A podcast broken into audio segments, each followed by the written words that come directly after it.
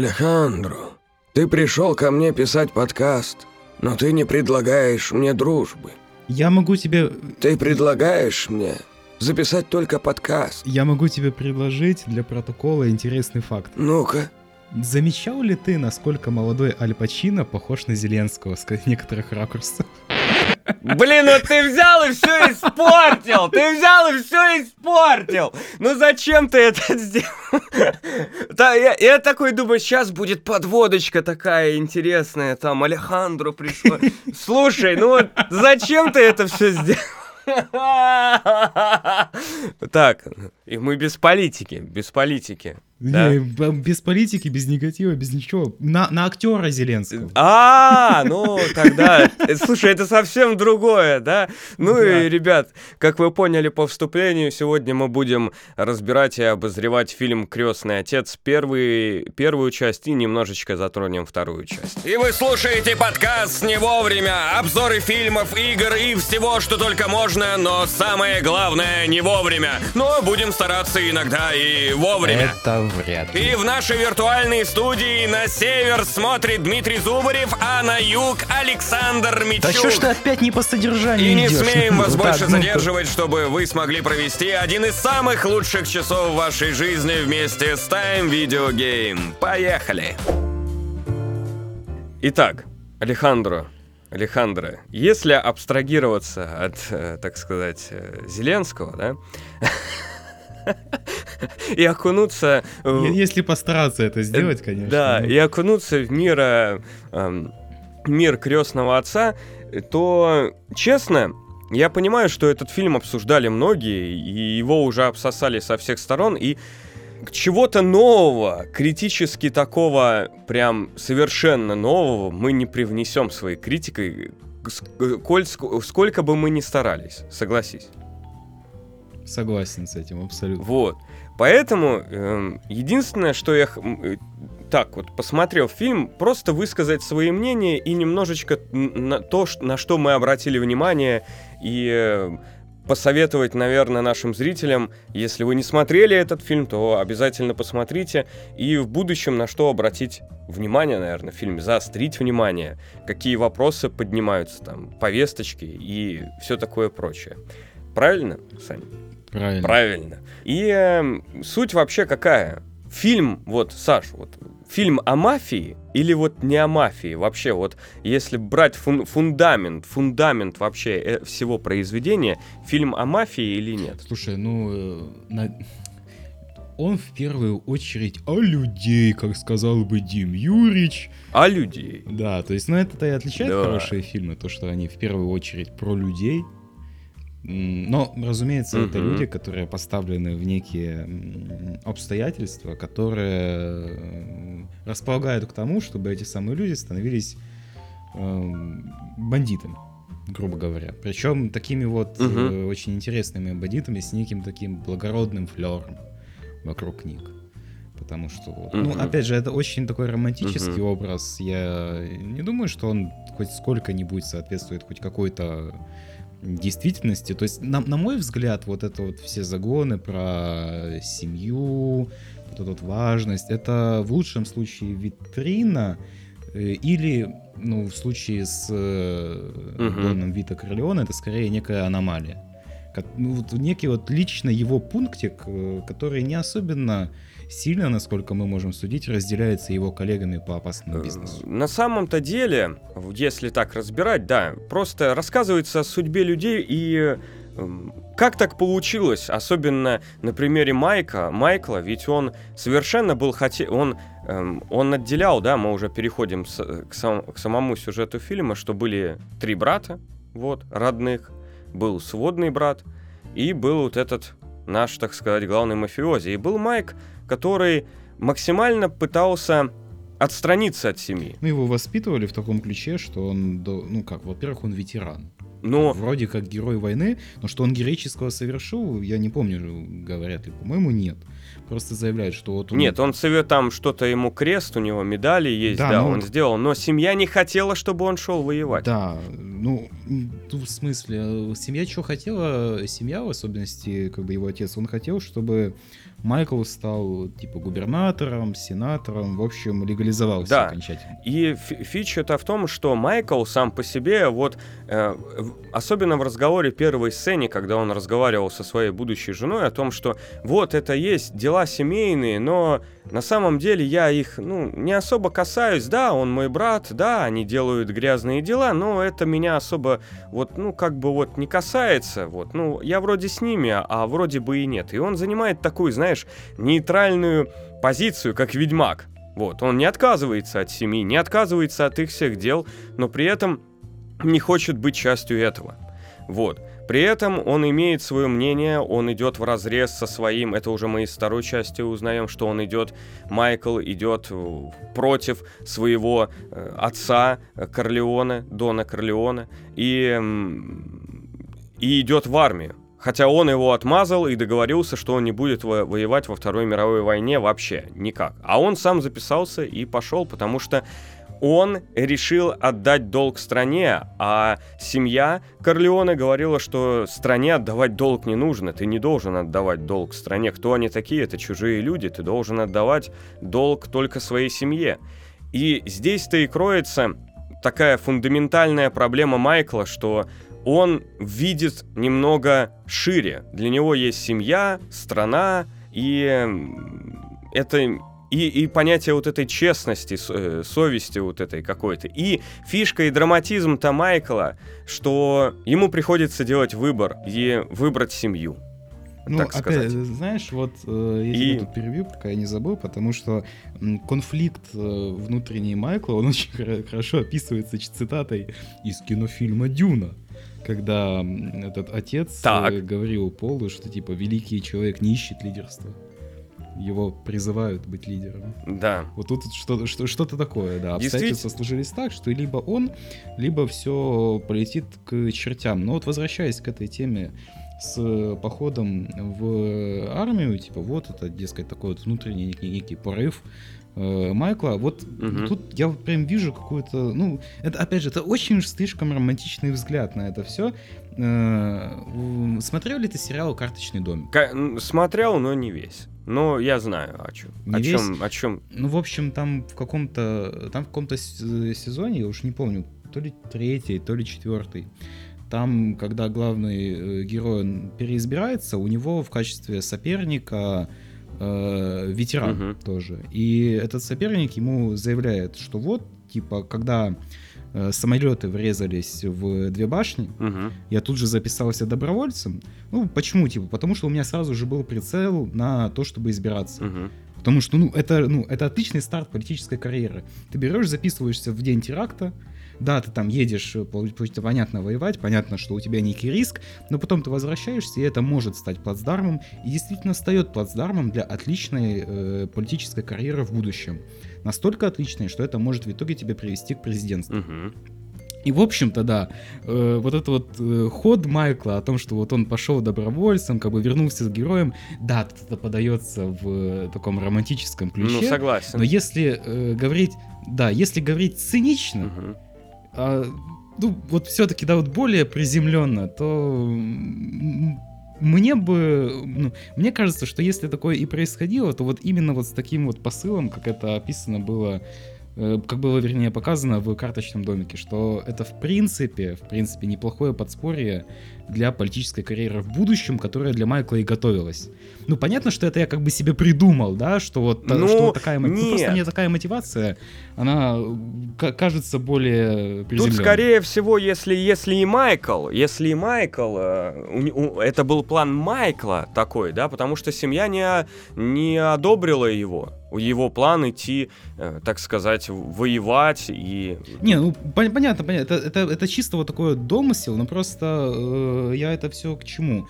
Я к тому, что вот этот вот э, романтизм, вот не нужно им слишком э, упиваться. Ну, понятно. Потому что в отличие, в отличие от э, лица со шрамом, который создан от и до для того, чтобы выставить в негативном свете, даже ремейк, для того, чтобы выставить в негативном свете всю эту бандитскую Мгм. историю, крестный отец, он работает в Да, работают, в, ну, не, не, наверное, громко сказать, как агитка. Да, наверное, как агитка он не работает.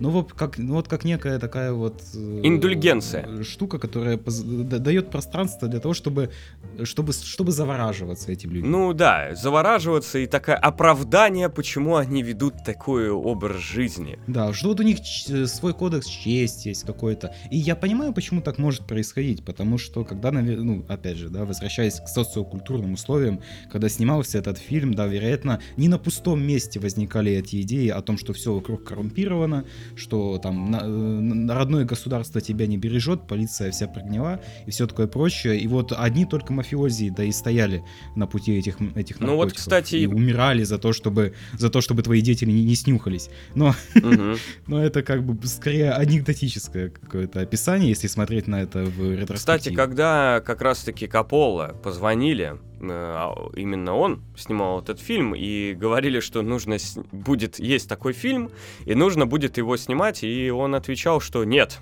Он на отрез отказывался э, снимать этот э, фильм, и тогда один из ассистентов ответил э, Каполу, что у нашей студии American Zoetrope не было денег, и тогда мой юный ассистент Джордж Лукас, вот, ассистент сказал, если мы откажемся снимать этот фильм, нас вообще закроют. Вот. Поэтому Капола снимал этот фильм не из-за того, что он хотел, а из-за того, что тупо не было работы, и он взялся за это. Да, и сделал, и сделал хорошо. Да, он не хотел снимать фильм про мафиози, ему это не нравилось, он это не хотел, не хотел романтизировать это все и считал, что это бред полный, и поэтому он пошел на большие эксперименты, он приглашал, он приглашал разных актеров, совершенно, так сказать, э, молодых. Тот же Аль Пачино, это первая его такая э, серьезная, значимая роль, прям, которая дала ему славу. Ведь, и, кстати, э, Сони, Сони, персонаж Сони, а именно Джеймс Кан, э, про должен был... Ну, я понял, не PlayStation. Да, Джеймс Кан должен был играть Майкла за место Аль Пачино. Но как раз-таки э, Капола э, как его, настоял, настоял на том, чтобы играл именно молодой Аль Пачино и заткнул всех продюсеров, там была огромная ругань, вот, ну и, и когда позвали Марло Брандо на роль Дона, я считаю это великолепно. Это очень круто им отыграно. Немного пафосно, на мой взгляд. Вот, вот чуть-чуть пафоса бы сбавить бы. Сейчас меня, наверное, тряпками закидает. Но вот слишком пафосно. Вот.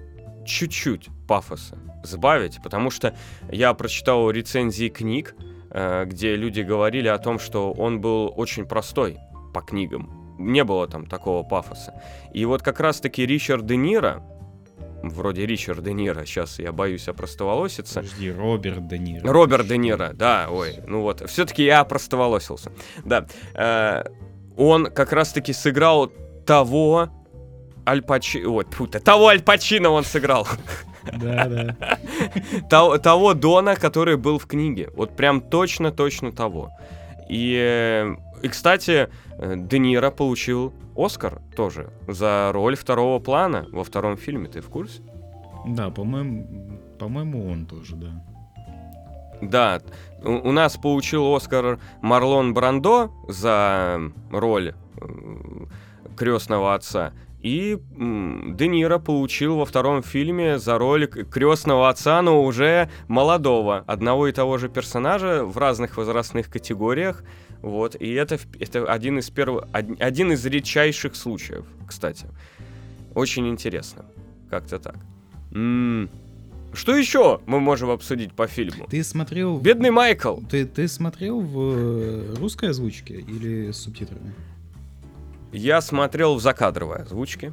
Mm. Ты, может, не вот, заметил, и... но вот есть такая деталь, типа вот почему, вот, вот это знаешь, вот прям иллюстрация, почему важно и интересно, на мой взгляд, э, периодически смотреть в оригинале, особенно такое кино. Так. Э, он же в первом фильме Дон Корлеоне, он, скажем так, еле лицом шевелит.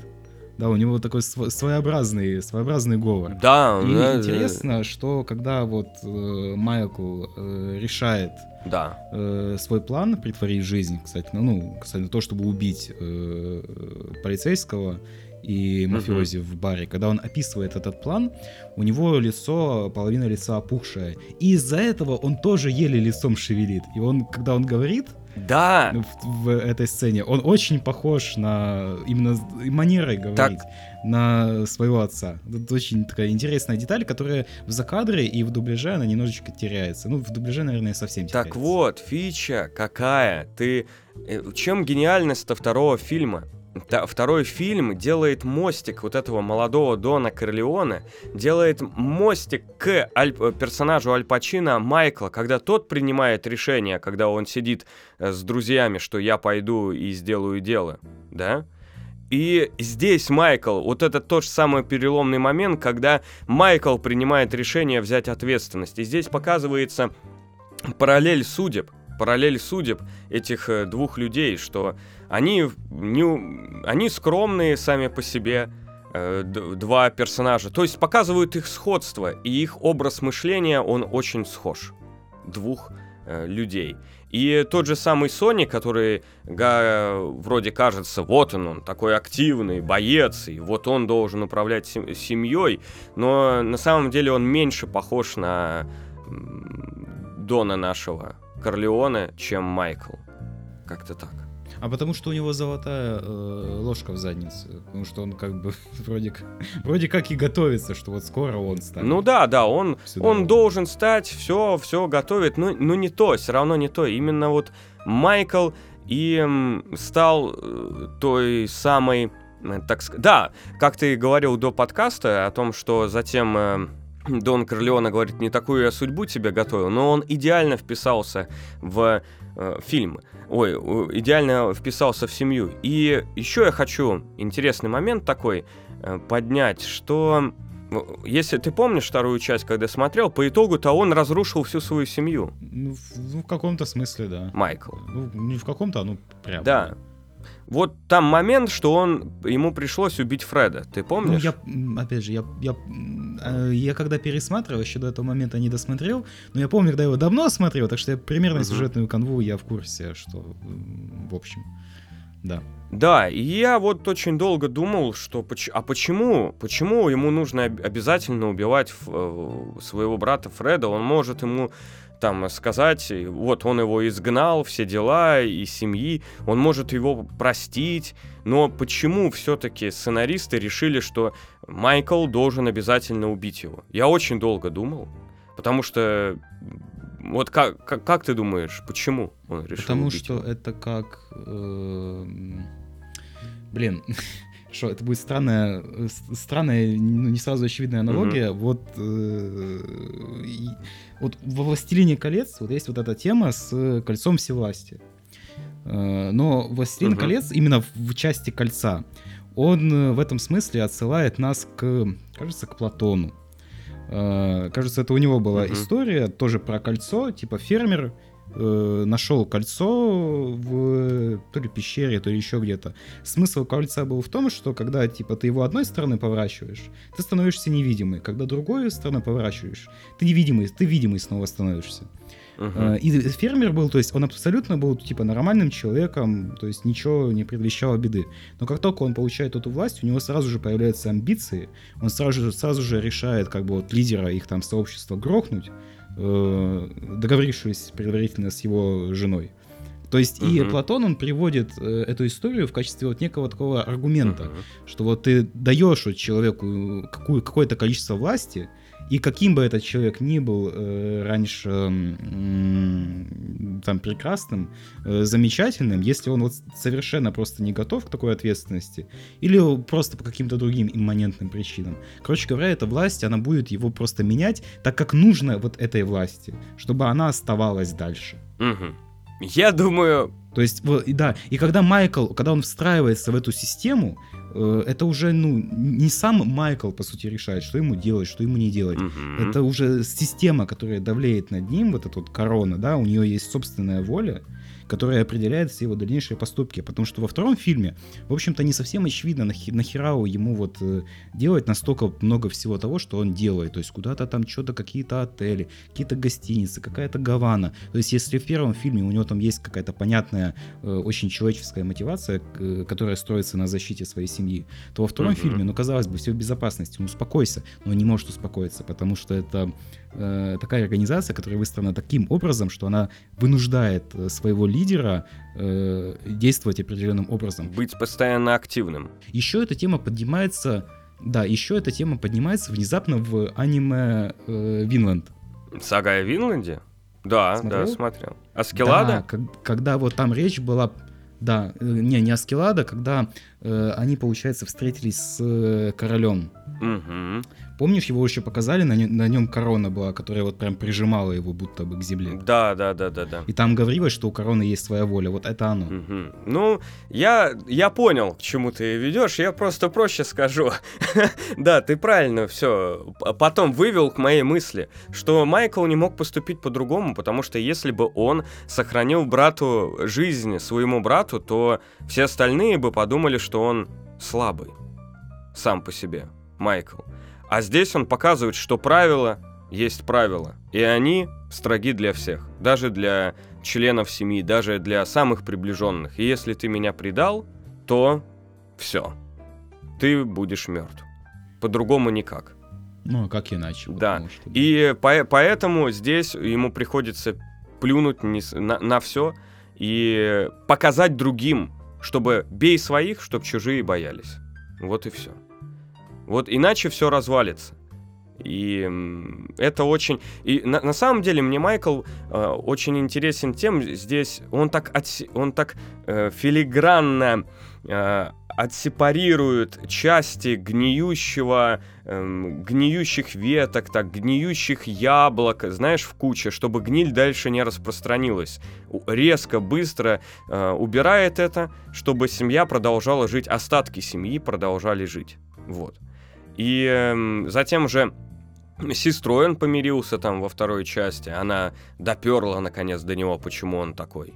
Вот. Фред, конечно, допер, но уже как бы... Очень интересная там сцена, когда Фред говорит, Майкл, я всю жизнь хотел заботиться о тебе. э, Я о тебе заботился всю свою жизнь. На что Фред ему отвечает, «Э, ты заботился обо мне? Я твой старший брат. Ты мой младший брат. Это я должен заботиться о тебе.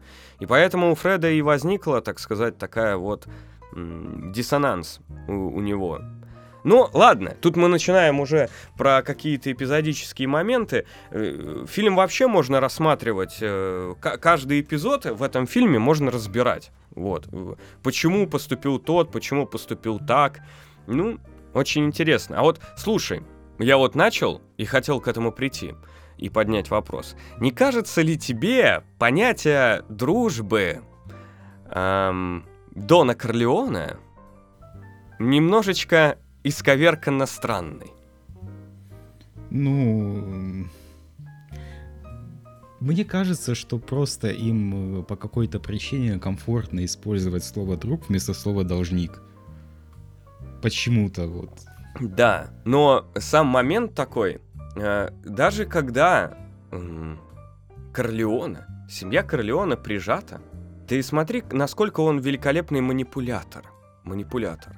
Когда, и, помнишь, э, в первой части фильма заседание, да, когда все мафиози пришли, и они заседали по поводу того, что у Корлеона вся власть, и как бы отдай нам ну, часть да, власти, помнишь? Этих сенаторов. На что Корлеоне что отвечает?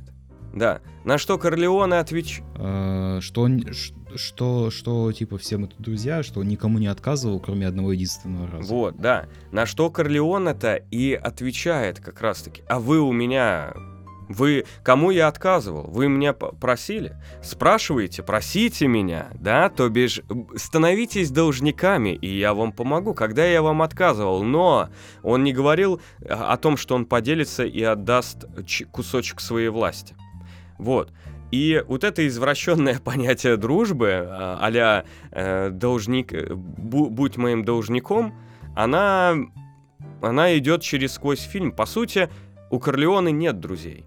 Вот и все.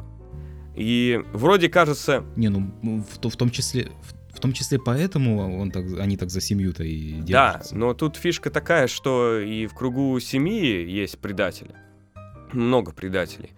Ну, очень, очень, очень на самом деле, вот этот мир тоже, в котором я бы не хотел оказаться, знаешь, как лицо со шрамом, чтобы ты понимал, что каждую секунду каждый тебя может э, предать, это, это очень тяжело. И насколько нужна психологическая сила и воля жить в таком. Я бы не хотел так жить, вот честно. Даже несмотря на то, что э, у тебя были бы большие бабки. И тут-то поднимается главная причина, Альпа... главный вопрос Аль Пачино – когда эм, Майкл, вот у него есть все, и он победил всех. Это во второй части, ты не дошел, но я тебя... И он приходит к маме и спрашивает, а что хотел отец? Да, да, кстати, это ва- важный вопрос, потому что действительно на протяжении второго фильма не совсем понятно, какая главная цель у Майкла, к чему он в итоге хочет прийти своими действиями на первый взгляд кажется, что к легализации, но вроде как бы mm. не совсем. По итогу он все оттягивает этот момент легализации. Да, он хочет легализоваться, но в Штатах не получается легализовать свой бизнес никак. И да, и правительство не дает этого сделать. Ну, суть какая, что он в попытке, попытке удержать наследство, попытке приумножить богатство, он теряет то самое главное, он не понимает, к чему он идет, а что хотел отец. Вот и все.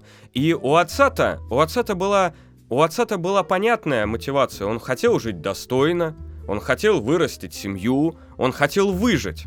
У него синдром выжившего у, у крестного отца. У него синдром выжив... У него надо, надо жить, надо развиваться, у него понятно. А у Майкла нету этого. Вот чем отличается Майкл от крестного отца. Единственный момент, чем, он, э, чем они ну, отличаются. Ну, мне кажется, что у Вита была плюс-минус похожая цель касательно легализации, просто Вита так как было немножечко мудрее, наверное, он понимал, что легализовать все не получится. Максимум, что можно легализовать более-менее успешно, это одного ребенка, угу. который, ну, может еще кого-то из семьи как бы обес... ну, сможет за собой потянуть в светлый мир без э, нарушения закона а все остальное придется в лучшем случае бросить. Насколько я понимаю, так мафи... мафии и легализовались по, по итогу, которые, которые не уничтожили. Ну, в общем-то, да, вот. да. Ну как, э, то есть, ну, у, у этих ведь э, мафиозных детей, у них есть такая особенность, что так как они все эти преступные империи не строили, у них и не выработано неких таких вот специфических качеств, которые нужны для того, чтобы проводить операции в преступном мире. Но они, так как у них есть, у их родителей есть деньги, они идут во всякие крутые вузы, после которых они выходят, ну и просто начинают заниматься легальным бизнесом, потому что, ну типа, а что они еще умеют? Да, у них еще есть и стартовый капитал для, так сказать, да. создания этого бизнеса. Ну, деньги не пахнут, откуда появились, вот они и появились. И плюс у них, так сказать, нет этого первородного греха а, у правительства к этим детям. Вот, ну, как бы грехи родителя нельзя приобщить э, к ребенку, поэтому через детей можно легализовать. И Майкл как раз-таки и должен был стать тем самым легальным ребенком. Но, по сути, он стал, что ни на есть, эм, нелегальным, максимально нелегальным. И очень интересный концепт, что хотел сказать Марло Брандо, ну, Вита Корлеоне решает, э, решает не торговать наркотиками. Тоже, мне кажется, тут такой момент, э, немножечко обеляющий мафиози, и ты немножечко начинаешь к ним лучше относиться, да, да, что да. вот у них все-таки есть какие-то принципы что вот наркотой они не торгуют. Но интересно, что э, смотри, этот э, обеляющий момент, вот, блин, насколько времена меняются. Вот этот обеляющий момент, он вот обеляющий для нас, mm-hmm. да, был вот все это время. Для наших родителей это был скорее обеляющий момент. Но вот для американцев, может, может быть, тогда и уж точно сейчас то, как они э, эту защиту от наркотиков продают, это наоборот, это еще хуже, потому что они настаивают, что там всякие чернокожие, там всякие эти самые цветные, они пусть упариваются. А, да, да, да, да. То есть в этом смысле В этом смысле как бы еще Нет, хуже. но, тем- но про темнокожих-то речь шла э, не от Вита Корлеоне. Вита Корлеоне молчал. Нет, от Вита. В, то- в том числе от Вита. Нет, он такой, типа, да, хорошо, это типа приемлемый А, ну, компромисс. понимаешь, ну тут и на него надавили уже. Ему нужно было... Ну, не то чтобы прям надавливали, Ну да, ну, откровенно. ему пришлось идти хоть на какую-то уступку, чтобы прекратить войну. Ну, ладно. В целом, Ну, не, не то, чтобы он, не то, чтобы он грудью стоял за, не знаю, маленьких Джорджа Флойдов, чтобы они не снюхались. Скажем так. Да, ладно, хорошо, тут согласен. Вот хочу поднять вопрос по плане, по сценарному плану построения двух фильмов. Первый фильм более более четкий и понятный, от чего кто куда идешь. Я вообще, честно, вот, моя я смотрел с открытым ртом первую часть фильма, я просто смотрел, мне было все понятно, да, очень много персонажей, но если так э, смотреть фильм на не, на, не на X2, а углубляясь во все моменты, то, то в принципе все, все складывается. Картина, мы идем от пункта А, мы идем к пункту Б, и все понятно. То вторая часть, вторая часть, это, мне кажется, уже фильм не о...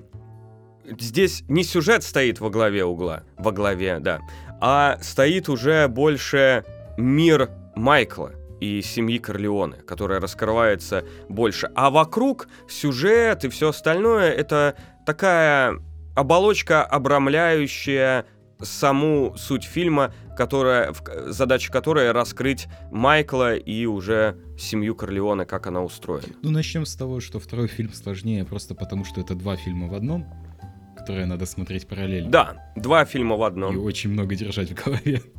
И, и что вот, знаешь, вот когда вот э, смотришь вот эту предысторию про молодого Вита, вот сидишь и вспоминаешь, так, блин, вот это имя. А что это был за персонаж в первой части? Как он выглядит? Сложно. Да, вот, вот очень сложно. У меня похожее было, когда я смотрел «Тьму». Кто смотрел, тот поймет, это просто жесть. Но тут... Я с тобой Тоже. согласен. Знаешь, как я, как я смотрел? Я писал... эм, я, я, я смотрел с Гуглом. с Гуглом я тоже. Мне очень помогло. Я, пиша- я писал э, Климента, да, Клименте. Погиб Климента. Кто такой Климента? Писал Да. Климент, Клименце, да? Клеменс. Мне сразу же выскакивал актер, и сразу же выскакивал актер из второго фильма, и у меня, опа, пазл сложился сразу. И мне, и мне смотрелось проще. А вот люди, которые этого не делали, блин, да запутаться вообще в лед можно. Поэтому все персонажи с первого фильма легко перекочевали в, во второй фильм для меня. Я, я сразу Ну, ну, не все там. всё. я сразу понял, где что, кто стоит, на каких постах, и я советую всем смотреть так же. А вообще, э, лучше всего загуглить схему семьи Корлеоне. Есть такая э, в Яндекс картинке или Google картинке есть схема крестной семьи э, Корлеоне, вот, где как раз-таки этим древом показаны солдаты, показаны э, с- сальдериери, или как они там называются, вот, и э, показаны члены семьи.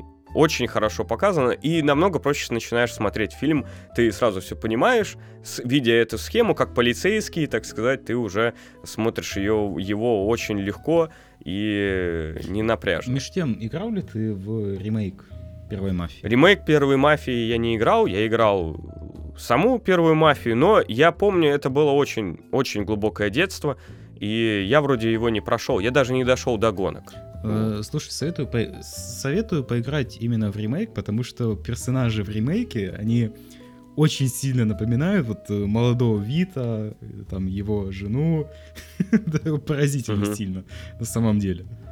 То есть, если так вот, ну, Мгм. мне кажется, что если взять там, не знаю, на вооружение немножечко Гугла, то можно найти, ну, то можно сопоставить практически всех с какими-то э, персонажами из крестного отца. Ну, вообще, если переводить так к, уже к играм, да, «Мафия» первая, вторая, то, господи, ну, квест с лошадью, ну, квест с лошадью. М. Но он же просто слизан, слизан полностью с первых эпизодов Крестного отца э, первой части. А, и, а вот, вот эта вот фраза, типа, Дон Сальери передает вам привет. Да, Дон Сальери, пере... а, когда выходит э, из машины, и два паренька выстреливают, так сказать, в свидетель. Да, а во второй части, помнишь, когда этого попытались придушить, этого Фрэнка, кажется, его зовут, угу. Этого усатого дядечку, ему тоже говорили, типа, этот самый Майкл Корлеоне передает вам привет. Да, да, да, ну тут, типа, сделано было специально, чтобы Майкла подставить, я так Ну да, да, да, понятно, да. Такая Но, тем не многоходовка менее, как бы, огромная.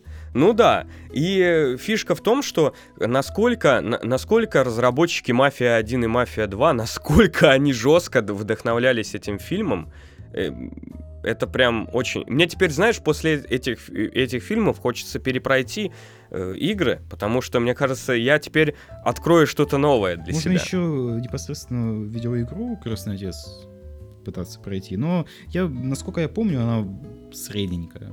А, я играл в крестный, именно в крестный отец, в саму игру. Крестный отец. Там, кстати, есть и сам этот Вита Корлеоне, насколько я. Ну да, там помню. немножечко есть персонажи из фильма. Да, да, да. Я вот и знаешь, в чем проблема моя? Я не смог оценить этот фильм полностью, потому что я был я играл и в первую вот эту мафию, и в крестного отца.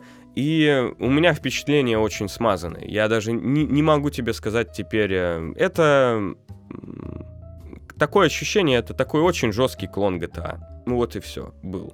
И были какие-то интересные моментики в нем, но не более. Как-то так. Вот сейчас бы в это все поиграть. Найти бы время. Да.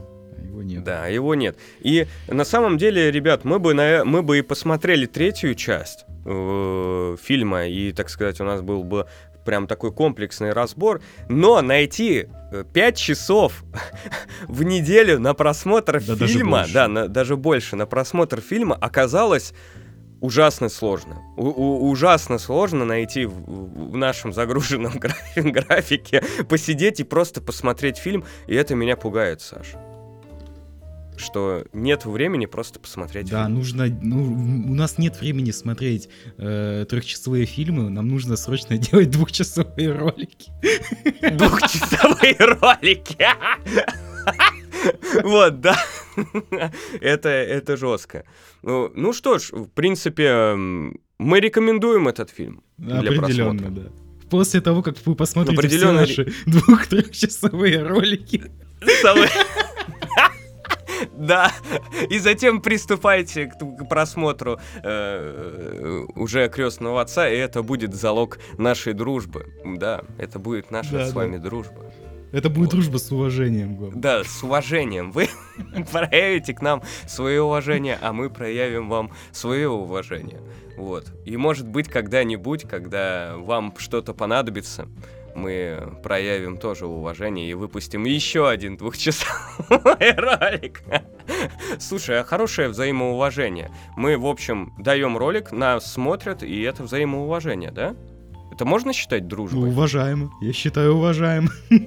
Я считаю, я считаю, это достаточно хорошая дружба. И будем ее придерживаться. Ладно, что ж, э, я ставлю этому фильму 10 из 10. Это великолепный фильм, мне очень пон... мне все понравилось. Игра актеров великолепна, сценарий крут, атмосферно, круто. И это шикарно. Это шикарно. Да. Саша? Полностью поддерживаю, подписываюсь под каждым словом. Окей. Все, всем большое спасибо за такой у нас немножечко пространный разговор. Э, но Крестный отец это фильм, который вы должны посмотреть сами. И... Э, а, а как еще можно по-другому его посмотреть, как сам? Вот, Слушай, должны... как сами? Ты, ты видел, ты видел эти, э, ну, абсолютно просто, я не понимаю этого, извините, но вот эти вот каналы, которые пересказами фильмов занимаются, это же жесть. это жесть, да. Ну, но мы иногда занимаемся пересказами игр, Садж. Слушай, ну игры там как бы, ну, типа 20 часов прохождения, это не то же самое. Ну, ладно, хорошо, это типа грани э, разные, но чисто пересказами мы все-таки не занимаемся. Грань одного зла, мы тут рядышком как бы проходимся. Ну да, но я считаю, что вы должны... Этот фильм нельзя просто прочитать сюжет и сказать, ага, понятно. Нет, здесь именно атмосфера. Вы должны погружаться в этот фильм, всем своим существом. вот, так сказать, понять его. И тогда вы поймете, что этот фильм-то не совсем о мафии, бандитах и трах-пахдахе и бан- бандитизме. Здесь немного... Да, Трах-пагдаха там почти нет, ну, почти. Да, по- практически нет. Здесь все намного глубже. Намного глубже, и этим меня и зацепило. Я думал, будет какой-то бандитизм, а вот нет, а нет. Здесь все намного интереснее. Ну все, да. Что ж, ребят, большое спасибо, что, что слушали наш подкаст. С вами был Александр Мичук и Дмитрий Зубарев. Всем пока-пока. Саш, скажи пока. Пока. Пока. Все, я поставил на паузу.